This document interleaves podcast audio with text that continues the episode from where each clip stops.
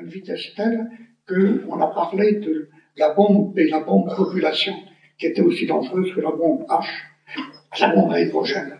Pour que se passait-il dans les années 70, donc il y a 30 et quelques années, c'était un rythme de développement qui correspondait à un doublement tous les 30 ou 35 ans.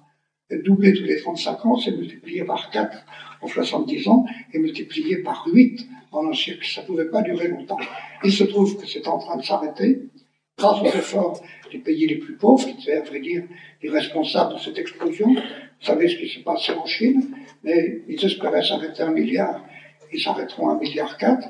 Et des pays comme l'Iran, par exemple, on en parle guerre, ont fait des efforts de lutte contre la fécondité, tels qu'en l'espace d'une génération, le nombre moyen d'enfants des femmes iraniennes est passé de 6 ou 7 à 3. Bien sûr, il faudra atteindre 2 pour que l'équilibre soit, durable.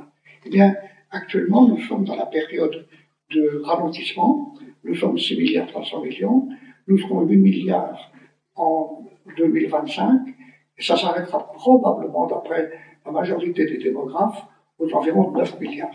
Donc, au moins le problème est bien posé. Il nous faut dès maintenant penser à organiser la planète Terre pour une population de 9 milliards d'hommes. Et la question qui est, posée, aussitôt, c'est la Terre pourra-t-elle les nourrir? Et la réponse, heureusement, est oui, et sans problème. Car une étude très profonde, très approfondie, a été demandée par l'ONU à un groupe de travail dirigé par Mme Brundtland, qui est la directrice de l'Organisation mondiale de la santé aujourd'hui. Et la réponse des experts a été, quand ils étaient pessimistes, la Terre peut nourrir 15 milliards d'hommes, et les optimistes, 30 milliards, 35 milliards d'hommes. Donc, comme nous serons probablement à vue d'hommes jamais plus que 9 ou 10, il n'y a pas de problème pour la nourriture. Si des enfants crèvent de faim actuellement, et Dieu sait qu'il y en a, ce n'est pas parce qu'on manque de nourriture, c'est parce qu'on n'a pas été capable de la mettre au bon endroit. Autrement dit, ce n'est plus un problème de technique, c'est un problème de politique. Comment s'arranger pour que, effectivement, la nourriture qui est cachée dans certains endroits et qui, qui manque à d'autres soit un peu mieux répartie. Mais surtout, cette augmentation des effectifs nous a fait prendre conscience de façon assez brutale que notre propriété de famille, la Terre, la planète, était toute petite. La Terre, notre esprit, a toujours été très grande. Quand nous étions nomades, quelques milliers d'années, eh bien, quand ça n'allait pas bien quelque part, on allait ailleurs. On avait toujours un ailleurs disponible. Aujourd'hui, la Terre est saturée d'hommes, où elle va l'être? Par conséquent, nous n'avons plus d'ailleurs. Ça change tout. Alors, bien sûr, certains se, réfugient dans l'idée qu'on ira trouver un ailleurs sur une planète différente. Je crois que c'est un raisonnement qu'il ne faut pas trop tenir, car il, justifierait de tout gâcher chez nous en disant on ira ailleurs quand ça n'ira plus. Or, ailleurs, c'est loin.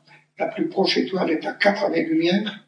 Donc, même en atteignant une vitesse de 30 000 km à la seconde, le dixième de la vitesse de la lumière, il faudrait 40 ans pour y aller, 40 ans pour revenir.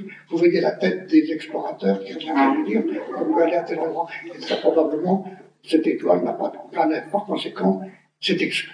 Donc je crois qu'il est de bonne guerre, car c'est la guerre contre le destin, si vous voulez, de se dire il nous faut organiser dès maintenant la planète pour 9 milliards d'hommes. Autrement dit, est-ce qu'elle peut nous supporter Nous nourrir, ça va. Est-ce qu'elle peut nous supporter? Si nous étions des paysans du Bangladesh, oui, elle peut nous supporter, car les paysans demandent à la terre, en gros, leur nourriture, pas beaucoup plus. Mais vous et moi, nous demandons à la terre des bois précieux, de l'énergie, du pétrole et des poubelles pour mettre tous nos déchets. Alors, la question doit être posée, combien d'individus comme un père Jacquard la Terre peut-elle supporter? La réponse n'est pas très précise, elle est de l'ordre d'un milliard. Voilà le problème posé. Un milliard d'Albert Jacquard, et la Terre dit ouf, j'en veux pas en plus, car ça ne peut pas durer. Mais nous sommes déjà eu six, et bientôt neuf. Donc deux solutions, ou bien tout pour moi, tout pour mes semblables, tout pour les Occidentaux, tout pour les cacheurs, ou bien on partage. Et voilà une façon claire de poser le problème, à qui vont appartenir les richesses qui sont apportées par la terre et certaines des richesses produites par les hommes. Voilà un problème qui